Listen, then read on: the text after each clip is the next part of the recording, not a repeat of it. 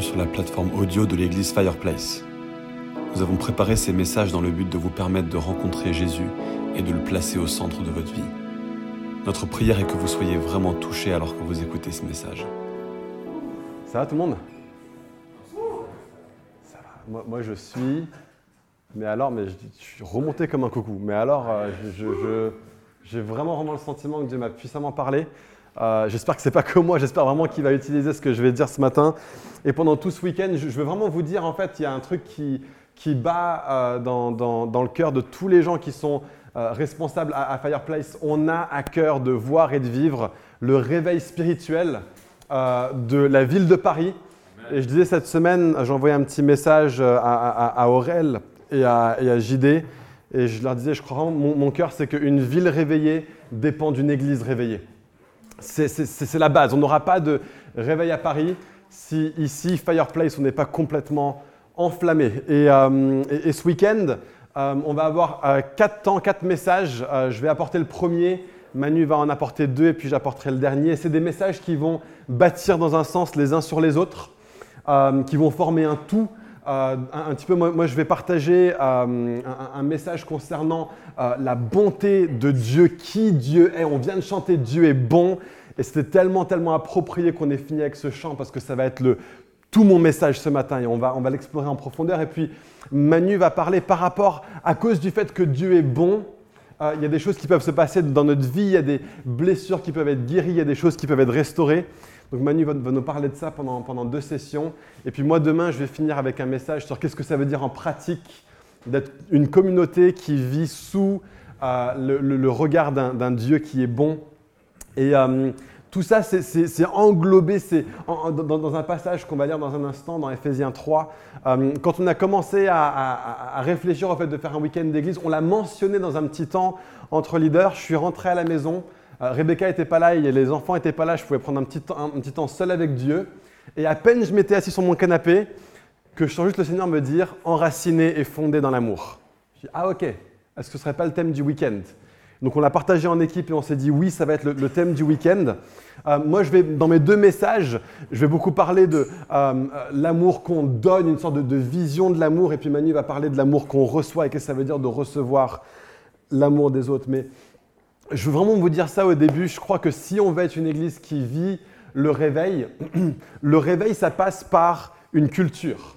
Euh, une certaine- un certain type de, culture d'église. On, on pourra avoir toutes sortes de cultures d'église différentes. Et je crois que Fireplace est appelé à développer euh, ce qu'on pourrait appeler une culture de réveil, une façon d'être, un mode de fonctionnement, une passion, une vision, euh, des, croyances fondamentales qui vont être toutes tournées autour de la réalité que Dieu veut envoyer un réveil.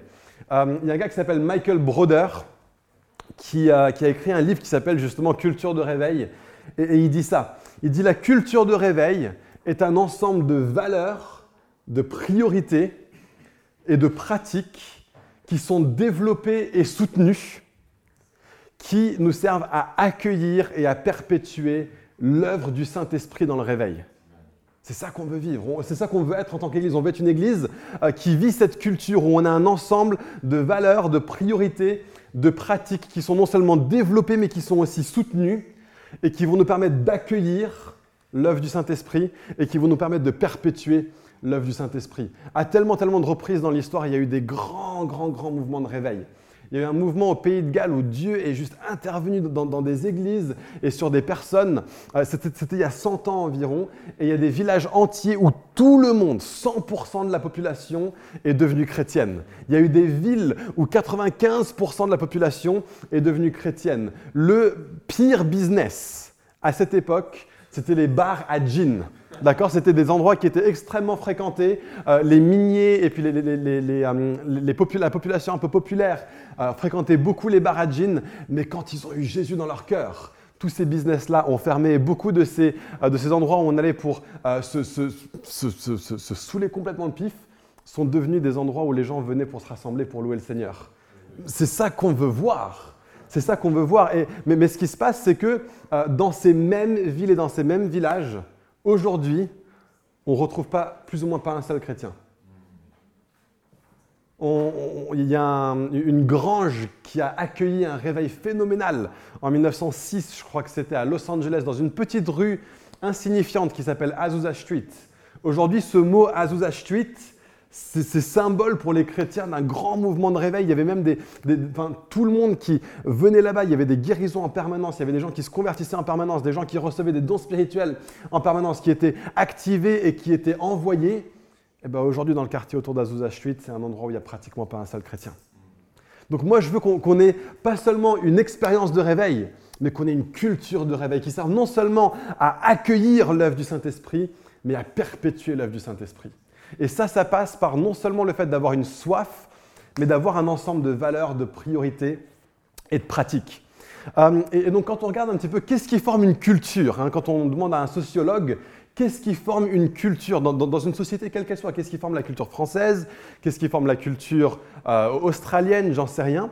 Euh, la culture, nous disent les sociologues, est formée par un ensemble, par un récit collectif que nous croyons tous sur nous-mêmes et qui nous conduit à avoir une réponse basique à deux grandes questions. Les sociologues disent ça, hein, ce n'est pas que des chrétiens qui disent ça, mais la réponse basique à deux grandes questions.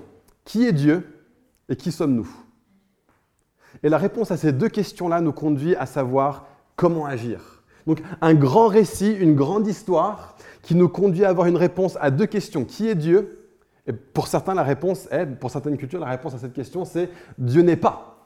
D'accord Donc c'est une réponse à la question qui est Dieu. Donc en France, globalement, notre grand récit national, le grand moment tournant qu'on nous enseigne à l'école, c'est la révolution de 1789. C'est le grand moment tournant et tout est vécu à la lumière de ça euh, et, avec tous les bienfaits qui viennent de ça et toutes les bonnes choses qui viennent de ça. Il y a aussi eu la révolution de 1789 dans la pensée populaire, dans la pensée commune c'était un mouvement qui était un mouvement de réaction par rapport à l'Église et donc par rapport à Dieu. C'était une émancipation vis-à-vis de l'Église et donc une émancipation vis-à-vis de Dieu.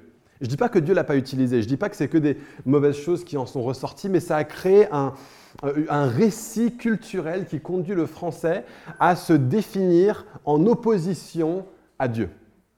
À, tort ou à raison. Mais c'est comme ça qu'un Français va se définir à cause de la grande histoire à laquelle on appartient. et qui sommes-nous? Nous sommes un peuple qui est fondamentalement libre de se définir lui-même. Et à nouveau, il y a des bonnes choses là-dedans. Mais si c'est la grande croyance qui nous conduit à, développer une culture, on va développer une culture qui va s'éloigner de Dieu et qui va chercher constamment à être en rébellion contre Dieu. Et c'est super, super important qu'en tant que chrétien, on sache qu'on appartient à un autre royaume. On est, oui, français, gloire à Dieu, et on aime la France. Qu'est-ce qu'on aime ce pays? On est ancré dans ce pays pour une raison. Mais Dieu nous appelle à être un royaume alternatif avec une culture alternative. Donc vous savez, le, royaume de Dieu, je ne sais pas qui d'entre vous a vraiment grandi dans l'Église? Ok, certains d'entre nous, peut-être 60% d'entre nous. Quand on grandit dans l'Église, il, y a des mots qu'on entend à l'école du dimanche et ça devient juste des mots qui veulent rien dire pour nous. Euh, alors que c'est des mots qui ont une, signification extraordinaire. Donc le corps de Christ, par exemple, vous m'avez déjà entendu dire ça, je crois. On, parle du corps du Christ à l'école du dimanche. Et t'entends, tu grandis, tu dis, ok, ouais, le corps du Christ, ok, mais, c'est phénoménal. Quand la Bible dit que l'Église est le corps de Jésus, c'est extraordinaire comme message mais on l'intègre en mode c'est normal. Non, c'est pas normal. On est le corps de Jésus, quoi. C'est dingue. Et, c'est pareil pour le mot royaume de Dieu.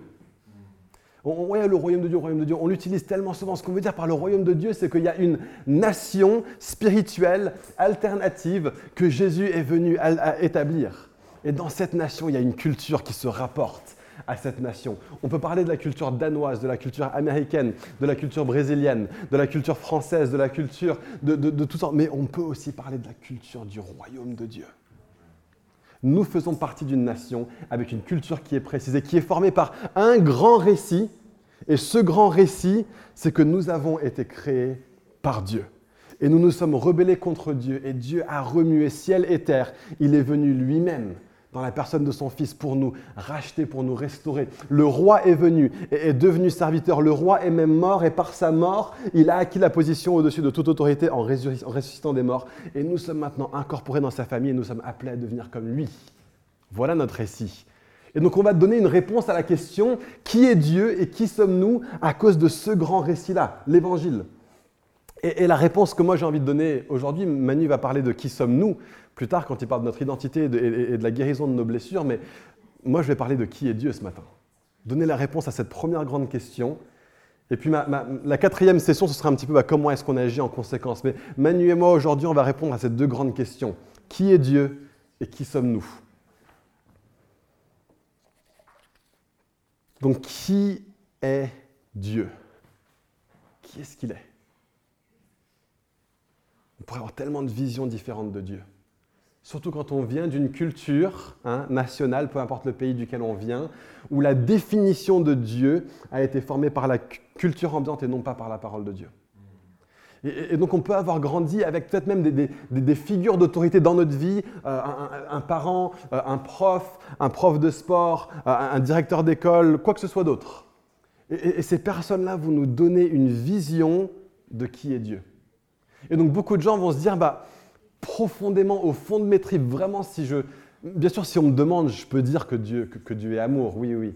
Mais dans mes tripes, vraiment profondément, quand, je suis tout seul avec Dieu, il y a quand même un côté où je me dis que Dieu est distant. Quoi. Et, que sa présence n'est pas là et que je n'ai pas accès à sa présence parce qu'il est distant. D'autres qui vont dire bah, Dieu est imprévisible. Peut-être que vous aviez un père ou une mère qui euh, pouvait aller très bien et du, jour au lendemain, paf, commençait à être très très difficile. Et ça forme notre vision de Dieu. Dieu, est imprévisible. Je ne suis pas sûr si je peux lui faire entièrement confiance. Surtout quand les choses vont mal dans ma vie, c'est que je me dis que peut-être que finalement Dieu n'est pas pleinement au contrôle ou bien qu'il est au contrôle de choses, mais qu'il n'est pas en train de vraiment être en, train de manifester sa bonté. Il est imprévisible. Je ne peux pas entièrement compter sur lui. D'autres vont avoir entendu des, choses sur Dieu, peut-être même en lisant euh, la Bible. Vous, voyez Dieu qui euh, donne des récits où il demande au peuple de Dieu euh, d'aller pour détruire d'autres nations. on se dit, mais Dieu, est-ce que tu es vraiment un Dieu qui veut nous détruire? Est-ce que tu es un Dieu qui est contre l'humanité fondamentalement? Et peut-être qu'un jour on parlera de qu'est-ce que c'est que la colère de Dieu. Pourquoi est-ce qu'elle se manifeste comme elle se manifeste? Pourquoi est-ce que Dieu donne les commandements? Qui donne dans l'Ancien Testament Et si on voit le contexte de tout ce qui se passe à l'époque dans ces autres nations, vous comprendrez beaucoup plus qu'est-ce que Dieu est en train de faire dans ces, dans ces sections-là. Mais j'ai pas envie de rentrer là-dedans ce matin. J'ai juste envie de plutôt que de parler et de déconstruire toutes nos mauvaises visions de qui Dieu est, j'ai juste envie de prendre la Bible et de dépeindre la vision biblique de qui Dieu est. Et pour ça, on va lire ce texte que, que, Dieu m'a mis à cœur. Il se trouve dans Éphésiens 3, à partir du verset 14. On va lire le passage tout en entier, mais vous allez voir cette phrase fondamentale au, milieu du passage. Si vous prenez Éphésiens 3, verset 14, et puis on va lire peut-être jusqu'au verset 19.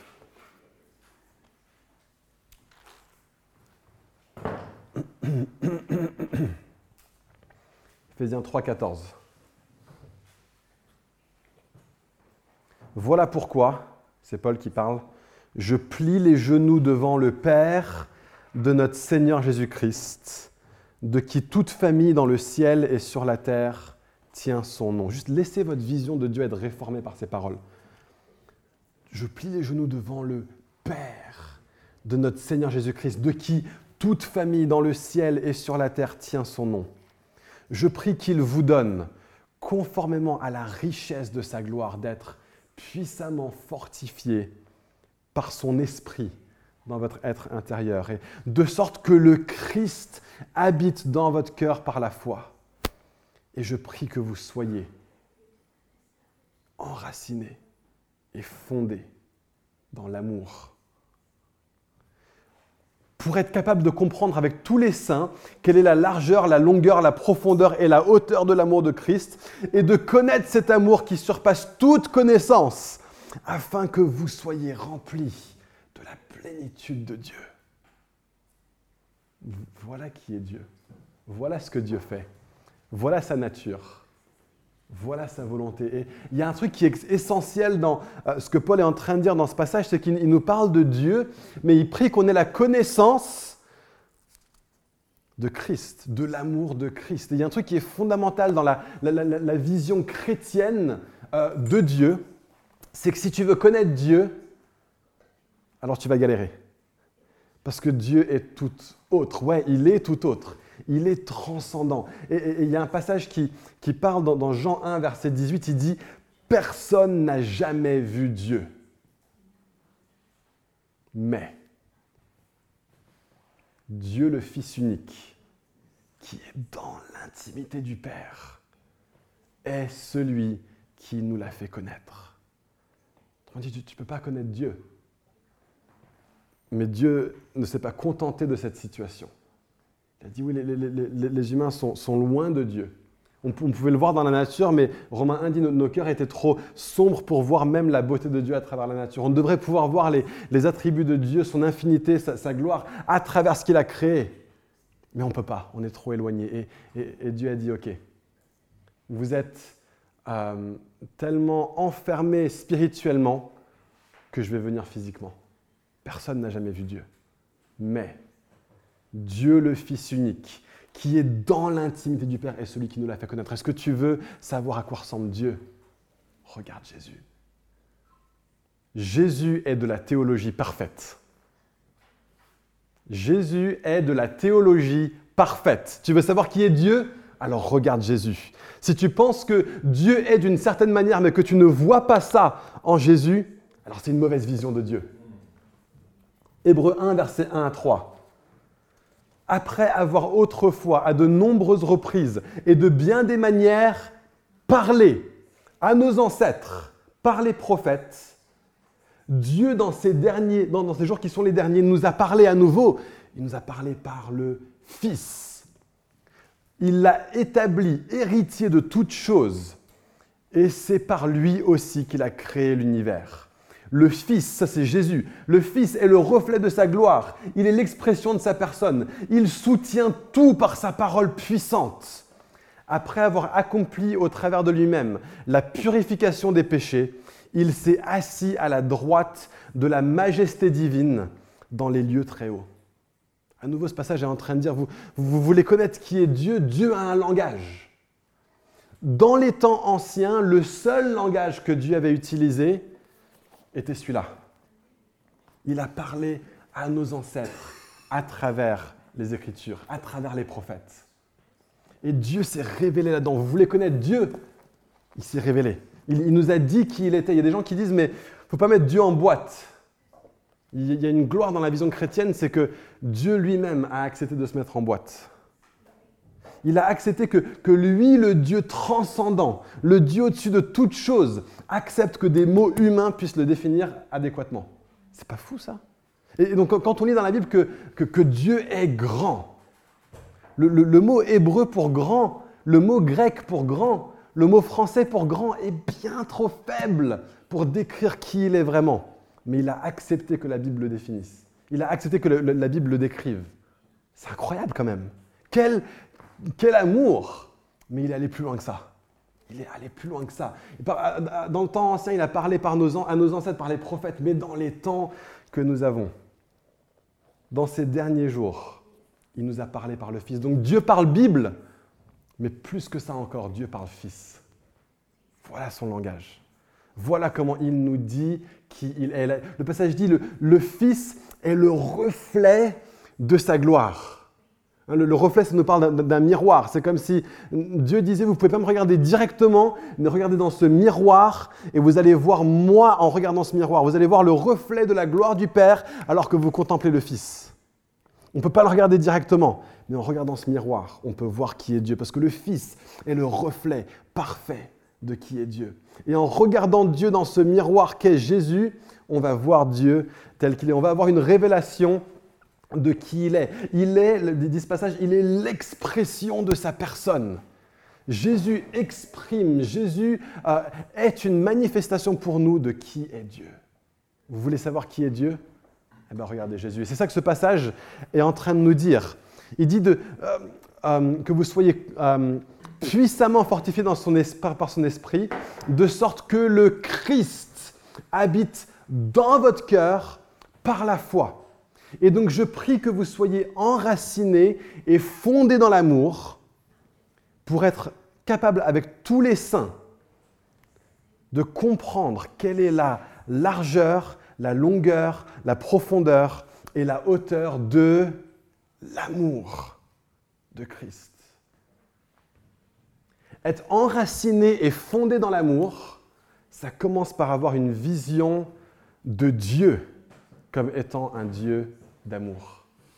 On ne sera pas enraciné et fondé dans l'amour, on ne connaîtra pas la, largeur, la longueur, la profondeur et la hauteur de l'amour de Christ si dans notre cœur on n'a pas résolu le fait que Dieu est vraiment un Dieu d'amour.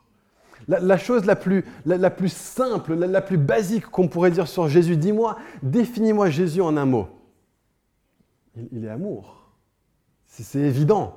C'est évident dans, ses paroles, dans sa façon de regarder les gens. Oui, il, est sage, oui, il est puissant, les guérisons, mais, plus que tout ça, tout, ce qui définit toutes ses actions, il était amour de façon magistrale. Tout son message, c'était euh, aimez-vous les uns les autres. On va en parler dans notre dernière session. Euh, aimez Dieu de tout votre cœur, votre âme, votre pensée, votre force. Aime ton prochain comme toi-même. Aime ton ennemi. Voilà, mais, c'est ça le message de Jésus. Et donc notre vision de Dieu, euh, notre théologie parfaite qui se trouve en Jésus, c'est que Dieu est un Dieu d'amour, avant et au-delà de toute autre chose.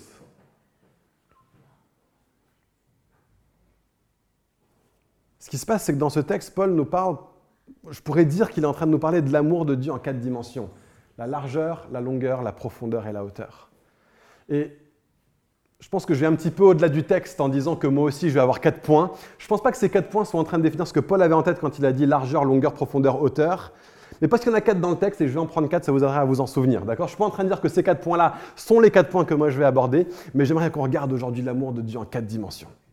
C'est ça qu'on va faire. On, va, on, va s'ancrer, on va s'enraciner, on va se fonder dans l'amour de Dieu en regardant quatre choses que ces deux passages dans Jean 1 et dans Hébreu 1 que je vous ai lus vont nous dire sur Dieu alors qu'on regarde Jésus. Les quatre dimensions de l'amour de Dieu, ça va être la Trinité, la création, l'incarnation et la crucifixion. Il y a des gens qui viennent juste de devenir chrétiens, vous allez me dire, mais j'ai aucune idée de quoi tu parles. C'est bien, on va en parler, on va expliquer tous ces mots. En fait, connaître ces mots, connaître la définition de ces mots, ce n'est pas si important. Mais savoir le cœur de ce qui se trouve derrière, c'est ça qui est essentiel. Donc on va commencer avec la, Trinité. il y a des gens ici, pareil, vous avez grandi école du dimanche, on a essayé de vous expliquer un jour la Trinité. Vous avez dit, en fait, Dieu, il est comme un trèfle. Et tu te dis, mais quel Dieu nul Dieu est comme un trèfle, ou bien, ouais, Dieu, est comme un shampoing trois en un.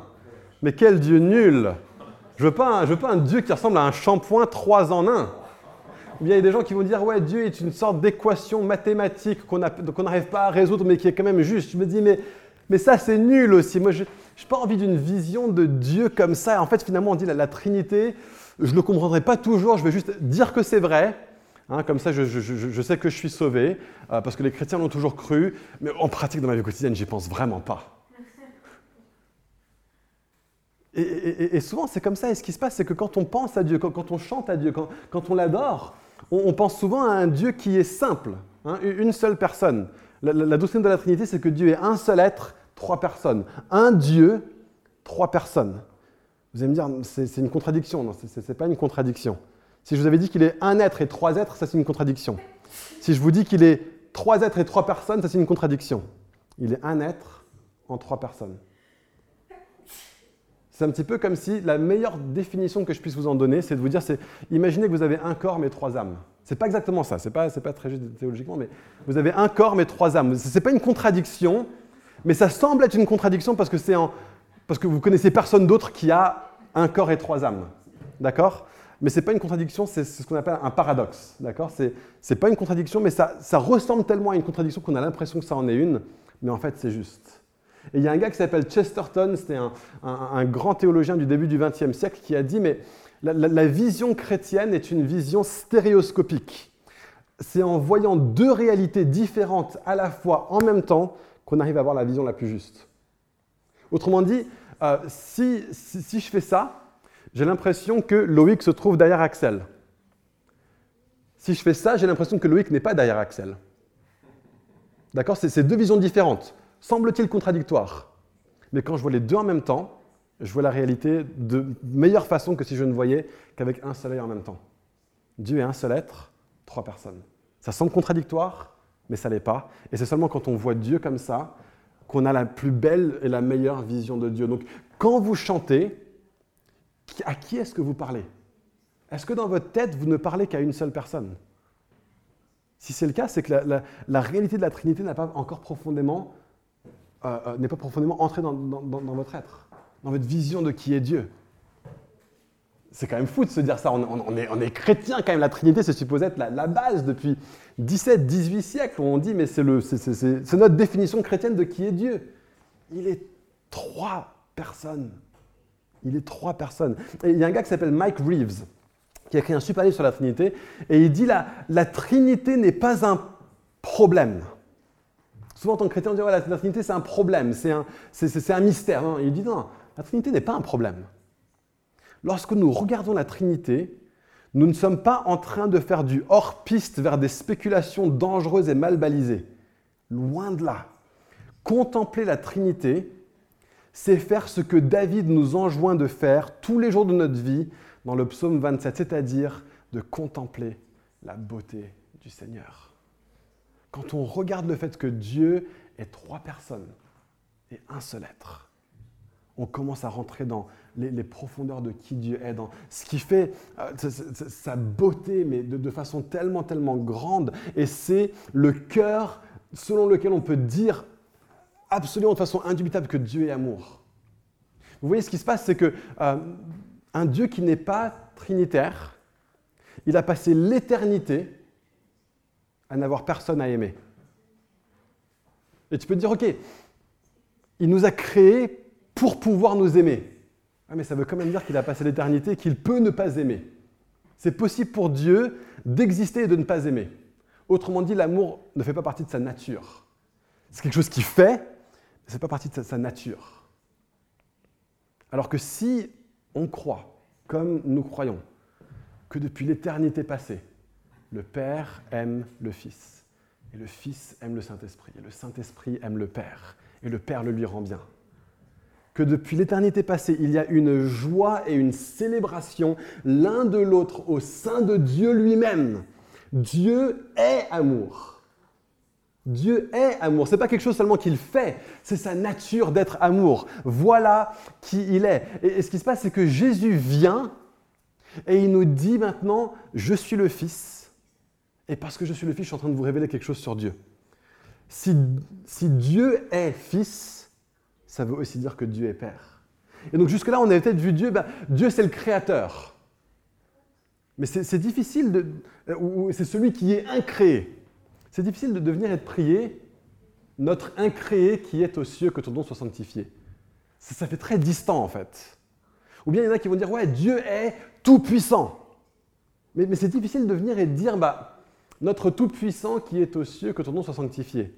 Il est extrêmement distant en fait. Si ce qui le définit fondamentalement, c'est sa toute puissance ou c'est le fait qu'il est incréé, notre relation à lui est extrêmement difficile. Mais Jésus, il vient et il dit non, non, la première chose que vous dites quand, vous priez, bien sûr Dieu est incréé, bien sûr Dieu est tout-puissant, mais notre relation avec lui est basée dans le fait qu'on prie notre Père. Il n'y a aucune autre religion qui nous donne cette révélation-là. Dieu est notre Père. Vous imaginez un petit peu l'explosion que devrait, ça devrait créer dans notre cœur. Dieu est un Père. C'est qui il est, c'est sa nature. C'est même pas seulement qu'il est devenu père, il a toujours été un père. Et s'il nous a créés, c'est pas pour subvenir à un de ses besoins à lui. S'il nous a créés, c'est parce que il est lui-même amour. Il est lui-même un père. Et ce que fait un père, c'est qu'il a des enfants. C'est sa nature. Et nous sommes donc ses enfants parce qu'il nous a créés comme ça. Mais non seulement ça, le, le Fils vient. Jean 1,18 nous disait, si je peux le retrouver, Jean 1,18 nous disait, Dieu le Fils unique, qui est dans l'intimité du Père est celui qui nous l'a fait connaître. C'est pas seulement que euh, on, a un père et on a un fils et ils sont en mode salut papa, ouais salut fiston, tu fais quoi aujourd'hui? Ah moi je vais aller par là, ah bah moi je vais aller non non non. le, père et le fils sont intimement aimants les uns avec les autres. Depuis toute éternité ils ont été comme ça. Et de toute éternité, ils seront comme ça. Et l'invitation du message chrétien, c'est de venir et de participer à cet amour et de rentrer dans l'intimité du Père du Fils et du Saint-Esprit. Parce que c'est dans sa nature d'être un père qui est intime avec un fils, qui est intime avec son esprit. Et les trois s'aiment profondément. Et ils ont toujours était comme ça. Mais ça va plus loin que ça. La, la, Trinité est encore plus importante que ça. Ce qui se passe, c'est que la Trinité définit Dieu comme un Dieu d'amour. Il est, c'est sa nature. Et la Trinité définit Dieu comme une famille. Est-ce que vous vous rendez compte? Dieu est une famille. Ça veut dire que pour nous, être une famille en tant qu'Église, ça ne peut pas être un truc secondaire. On va parler dans, dans la quatrième session. Si Dieu est une famille, c'est fondamentalement qui il est, alors la famille fait partie de son projet pour toute l'humanité. Il a toujours voulu que nous soyons une communauté, un royaume, mais non seulement un royaume, mais aussi une famille. On a le même père, on a le même grand frère. Et le, même sang, celui de Jésus, coule dans nos veines. Et donc on est appelé à être une famille. Ça, ça, fait une différence, mais fondamentale dans la façon dont on voit Dieu, dans la façon dont on le considère. C'est encore peut-être plus important que ça. C'est que si Dieu nous a créés, c'est pas qu'il avait besoin de nous. Un Dieu qui est juste un être, une personne, tu peux te dire, bah, il avait besoin de moi pour pouvoir m'aimer, pour pouvoir aimer quelqu'un. Parce que si Dieu veut aimer, bah, il faut qu'il y ait quelqu'un d'autre à qui aimer, donc il m'a créé, et ça met sur moi d'une part une pression énorme d'être suffisamment aimable pour qu'il m'aime, et et, tu peux crouler sous cette pression, mais ce n'est pas seulement ça, c'est que Dieu pas créé parce qu'il avait besoin de toi. Et donc ça pose la question, bah, pourquoi est-ce que Dieu t'a créé? S'il t'a pas créé parce qu'il avait besoin de toi, c'est alors qu'il t'a créé parce qu'il avait envie de toi. C'est la différence fondamentale entre des, parents qui disent il nous faut des enfants pour aller travailler au champ et donc on va faire des enfants, et des parents qui disent on aimerait tellement avoir des enfants. On veut les élever avec nous, on veut être intime avec eux, on veut partager et déverser nos vies avec eux. On n'a pas besoin d'eux. Mais qu'est-ce qu'on a envie d'eux? Tu es le fruit de la volonté de Dieu. Et si tu existes aujourd'hui, c'est parce que Dieu a voulu que tu existes. Tu n'es pas un accident. Tu n'es pas un hasard. Je ne sais pas quelles étaient les circonstances de ton existence, quelles étaient les circonstances de ta naissance, pourquoi est-ce que tes parents t'ont eu, quelle était la situation, peut-être même que tes parents ne se connaissaient pas, peut-être même qu'il y a des gens ici, vous êtes nés et, ton père et ta mère se sont rencontrés dans un café, ils ont couché ensemble, ta mère est tombée enceinte, elle t'a eu, et tu n'as jamais connu ton père, peut-être. Mais même là, tu n'es pas un hasard, parce que depuis l'éternité passée, dans l'intimité du Père, du Fils et du Saint-Esprit, il y avait un rêve, il y avait une volonté, il y avait un désir que tu existes et que tu sois là. Et tu sais quoi? Il y avait une chance sur 50 millions que tu sois là. Quand on pense à la réalité simplement de ce qui se passe quand un homme et une femme font l'amour, il y avait une chance sur 50 millions que ce soit toi. Mais en fait, il y avait une chance sur une. C'était obligé, parce que Dieu l'avait choisi à l'avance. Dieu t'avait connu à l'avance, Dieu t'a prédestiné par avance à exister et à être là. Tu n'es pas le fruit du hasard. Tu n'es pas le fruit du hasard. Tu existes parce que Dieu a envie de toi. Et c'est impossible de croire ça si on ne croit pas en la Trinité. Si on ne croit pas en la Trinité, alors Dieu nous a aussi créés parce qu'il avait besoin de nous. Non, il n'a pas besoin de nous. Il se suffit entièrement à lui-même. Il est amour entièrement en lui-même. C'est sa nature. Le Père aime le Fils qui aime l'Esprit. Intime, ensemble, parfait, complet, entier, besoin de rien d'autre, tout puissant, éternel et puis créateur, parce qu'il vous voulait. C'est bon, non? Tu es le fruit de sa volonté. Et donc ça nous conduit à la création. Deuxième euh, dimension de l'amour de Dieu. Donc Trinité, création maintenant. Dieu nous a créés. Et, parfois on pense à la création de l'univers, à la création des animaux, à la création de l'humanité. Et on pense à la puissance de Dieu. Et c'est vrai. Parfois, on pense à la, création de toute la diversité qui se trouve autour de nous et on pense au, au génie, à la sagesse de Dieu, et c'est vrai. Mais trop rarement, on pense à la création de Dieu, au fait qu'il nous a désiré, designé, conçu, il a parlé et nous existons comme une expression de l'amour de Dieu. Alors que je pense que c'est ça qui se trouve au, au, cœur même, à la fondation de ça. Il y a un gars qui s'appelle Athanas d'Alexandrie, c'était un théologien du 3e, 4e siècle, il a écrit ça sur la création. Il dit ça, car Dieu est bon. Bien plus, il est la source de la bonté même. Or, un être bon ne retient rien. Aussi, ne retenant rien, il ne retient pas l'être à qui que ce soit. Il, n'a pas retenu le fait que vous existiez. Au contraire, il les a toutes faites à partir du néant par sa propre parole, notre Seigneur Jésus-Christ. Vous existez comme une expression du débordement de la générosité fondamentale de Dieu. C'est pour ça que vous existez, parce que Dieu est généreux. Parce que le Père aime le Fils qui aime le Saint-Esprit, et donc ils aiment et ils aiment et ils donnent et ils donnent et ils donnent. Et de cet amour déborde, de cet amour survient un être nouveau. Il n'est pas jaloux de qui que ce soit parce qu'il est entier et parfait en lui-même, et donc il vous a créé vous parce qu'il ne voulait pas vous retenir votre être. Il n'est pas jaloux du fait que vous existez parce que son existence est encore plus grande et entière et pleine en lui-même. Et donc, ce dit, et parmi tous ces êtres, c'est encore, encore Athanase, parmi tous ces êtres, il ne créa pas simplement les hommes, mais il les fit selon son image, leur donnant part à la puissance de sa propre parole, possédant comme des ombres de la parole, étant dotés de capacités logiques. Voilà comment il nous a créés. Nous sommes fondamentalement différents de tous les autres êtres dans la création. Et tout ça, c'est une expression de l'amour de Dieu. C'est une expression de l'amour de Dieu. Il aurait pu nous créer comme les animaux. Mais il a décidé de nous doter de son image à lui il a décidé de nous faire comme son Fils, comme Jésus. Il a dit, je, regarde le Fils, je regarde Jésus, et j'ai envie maintenant de créer, de mettre dans l'humanité les, choses qui se trouvent en Jésus et de le placer en vous. C'est extraordinaire. Mais quel Dieu Quel Dieu Et ce qui se passe, c'est que alors que vous voyez ça, alors que vous contemplez le fait, mais juste votre existence même devrait vous permettre de, réfuter ce mensonge que Dieu est distant et, que Dieu est imprévisible et que Dieu n'a pas envie de vous ou, que Dieu est un Dieu qui a envie de déverser sa colère sur vous. Il est bon, il est amour. Fondamentalement, c'est sa nature. Voilà notre Dieu le créateur de toutes choses. Il est infiniment bon et ta vie elle-même est un cadeau et celui qui te donne ce cadeau est bon.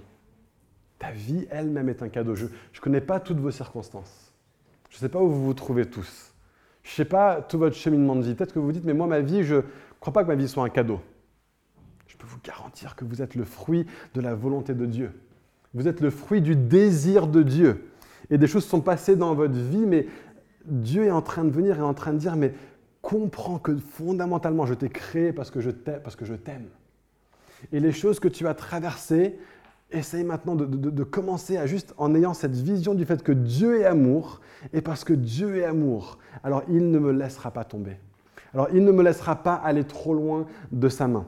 Il ne me laissera pas être tenté à si grande mesure que je ne pourrais pas y résister. Il est toujours là en train de dire je t'aime et je t'aime et tes circonstances sont placées sous le sceau de mon amour. Et ce n'est pas toujours facile de le voir. Personne n'a jamais vu Dieu.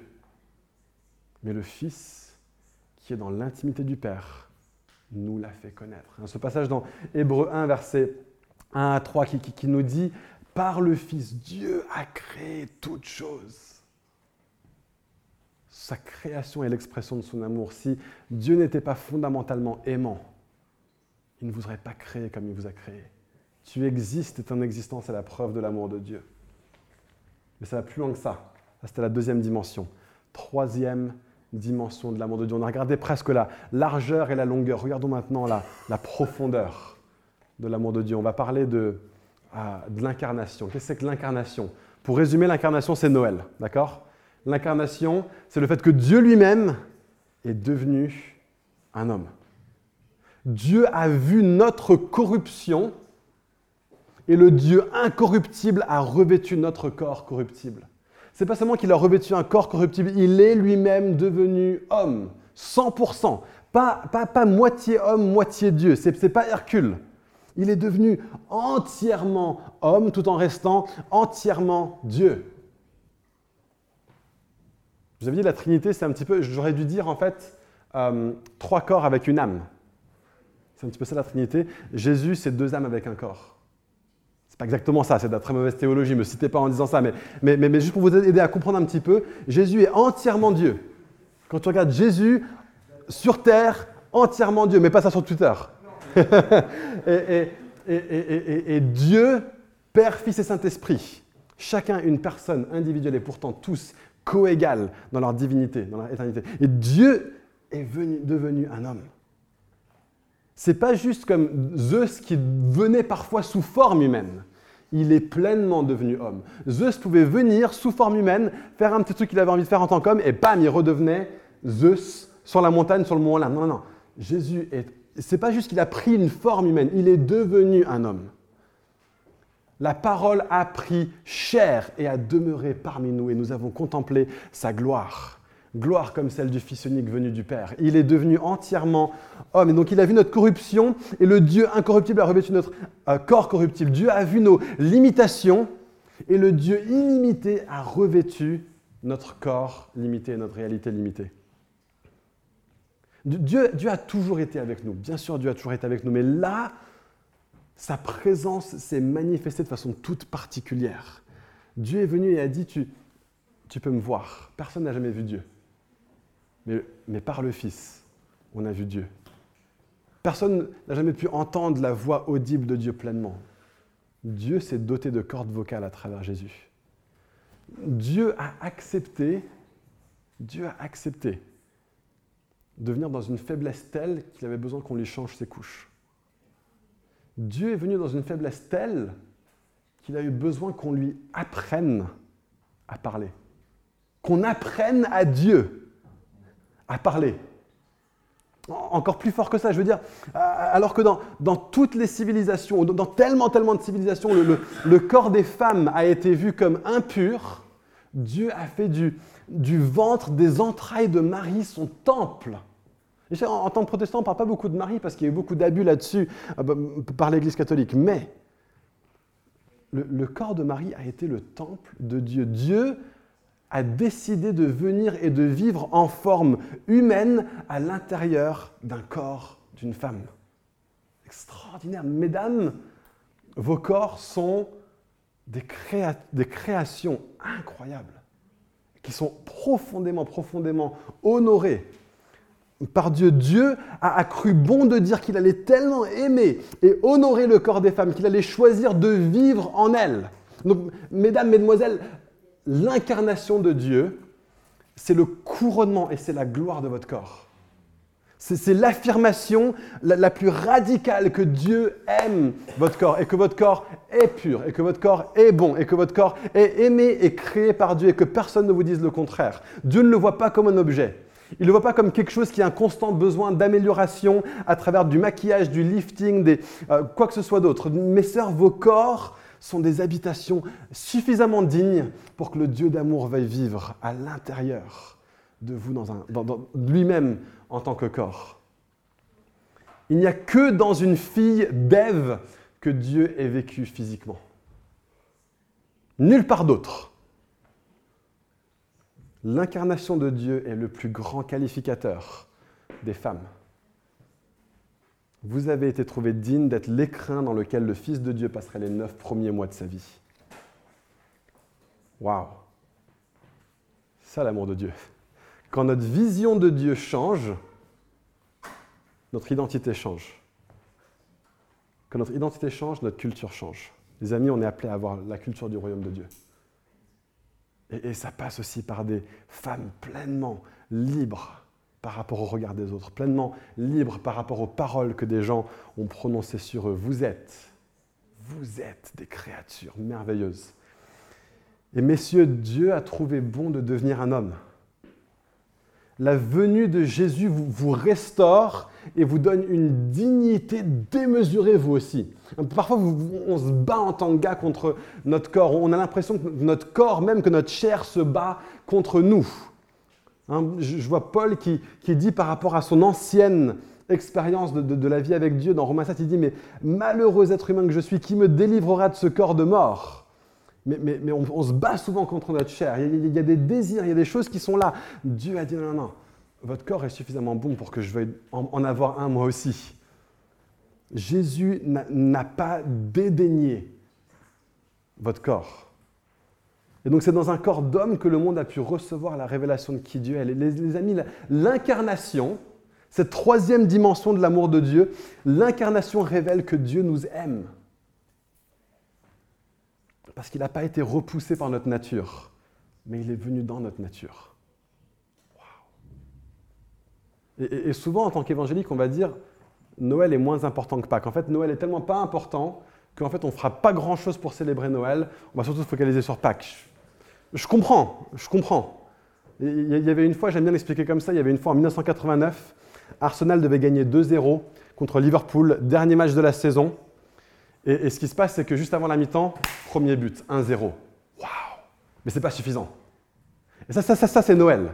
Premier but, mais c'est pas suffisant. 92e minute. Lee Dixon passe la balle, Michael Thomas dribble, shoot, marque, 2-0, tout le stade éclate, 2-0. C'est ça qui est suffisant. 1-0, c'est pas suffisant. 2-0, bien sûr que Pâques, c'est quelque chose de super important. Mais le deuxième but de Michael Thomas n'a aucune importance sans le premier but de Alan Smith. Ça ferait quand même du 1-0. Il nous faut l'incarnation et la crucifixion et la résurrection pour que Dieu nous sauve. Amen. Ça, tu peux le tweeter.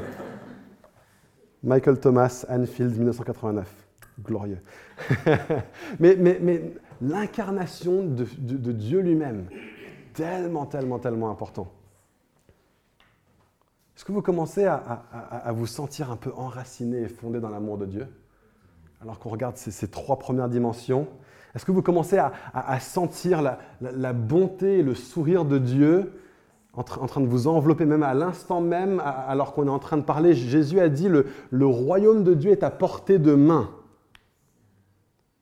Et il a dit que ta volonté soit faite sur la terre comme au ciel. Il est en train de dire que ce qui était réservé à une dimension qui était en dehors de notre accès. Il est en train de dire cette dimension maintenant de l'amour de Dieu est en train de venir et elle est à portée de main. Vous pouvez juste autour de vous, peu importe où vous regardiez, dans ce sens-là, dans ce sens-là.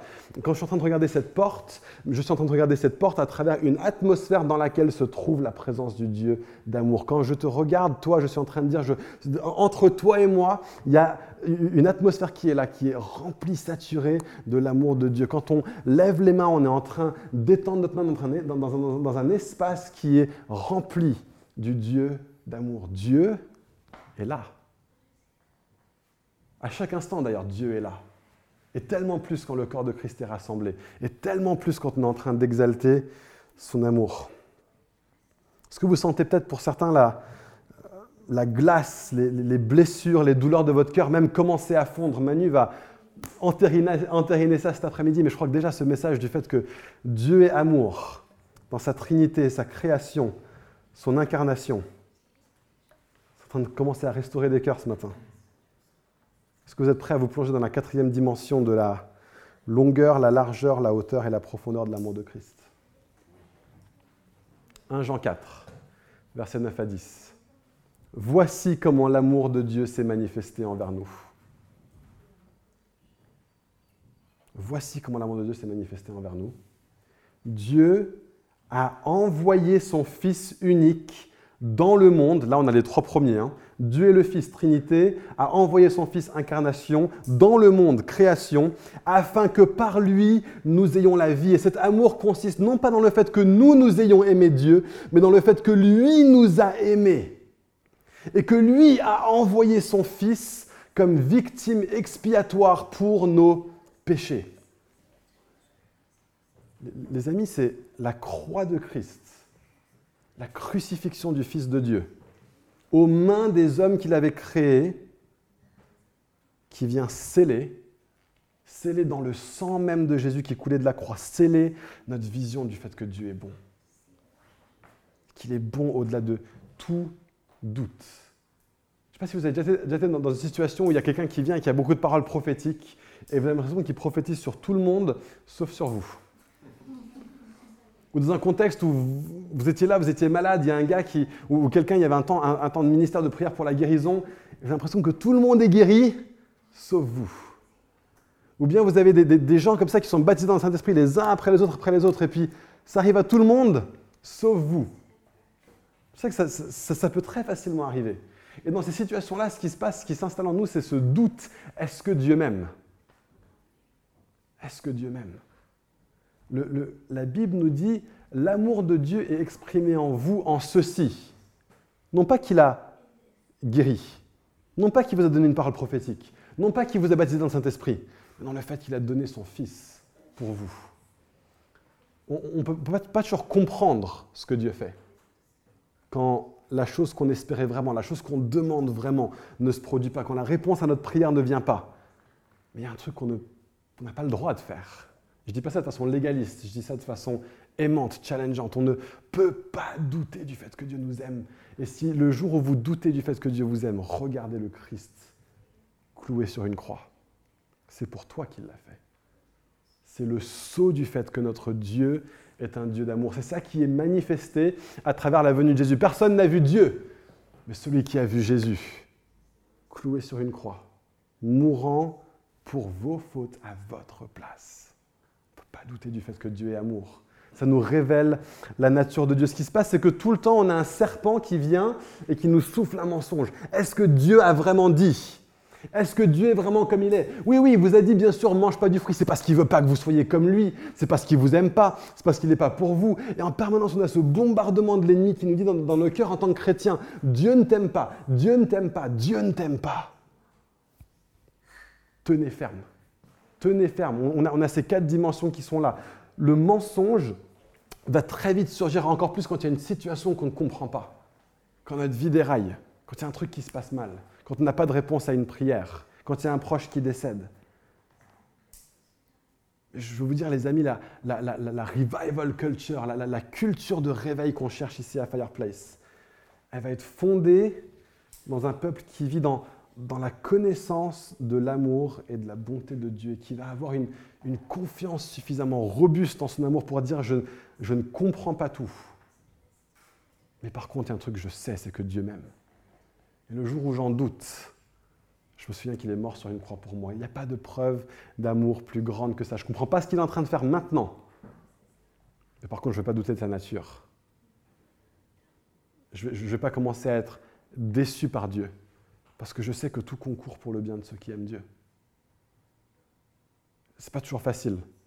Mais les amis, il y a une culture de réveil qui est prête à être vécue pour une église qui peut se tenir là-dessus. Dieu veut guérir. Dieu veut guérir. C'est dans sa nature. Ça ne se produit pas toujours et on ne comprend pas toujours. Par contre, soyez résolus, fermement ancrés dans le fait que Dieu veut guérir. C'est sa nature. Il veut voir vos amis donner leur vie à Jésus. C'est dans sa nature. Il veut voir son Église grandir et il veut voir son Église se multiplier. C'est dans sa nature. Il veut pourvoir à tous vos besoins. C'est dans sa nature. Il veut vous délivrer de la puissance du péché dans votre vie. Il veut vous délivrer de toute oppression démoniaque. C'est sa nature. Il est comme ça. Il ne peut pas se refaire. Il est comme il est. Il veut vous rencontrer. Il veut raviver votre vie de prière. Il veut communier avec vous. C'est dans sa nature. Le, Fils qui est dans l'intimité du Père veut vous appeler à rentrer dans cette relation d'intimité. Il veut que votre vie de prière devienne une, vie dans laquelle vous êtes en communion permanente avec le Père par le Fils à travers l'Esprit. Invité dans la Trinité. Et il veut vous baptiser dans son Saint-Esprit. Ça aussi, c'est sa nature. Peut-être que vous n'avez jamais vécu le baptême du Saint-Esprit. Peut-être que parfois vous ne l'avez pas vécu parce que vous doutiez peut-être de sa bonté. Genre, ouais, je sais que Dieu le fait pour certains, mais ça ne va pas être pour moi. Non, Dieu veut vous baptiser dans son Saint. Je pourrais même dire que c'est, c'est la cinquième dimension de l'amour de Dieu. C'est que non seulement il est qui il est, et depuis cette nature trinitaire, il nous a créés, et il est devenu comme nous, et il est mort à notre place. Et maintenant, il dit, je veux vivre par mon esprit dans chacun d'entre vous. Je veux faire de vous tous ma demeure.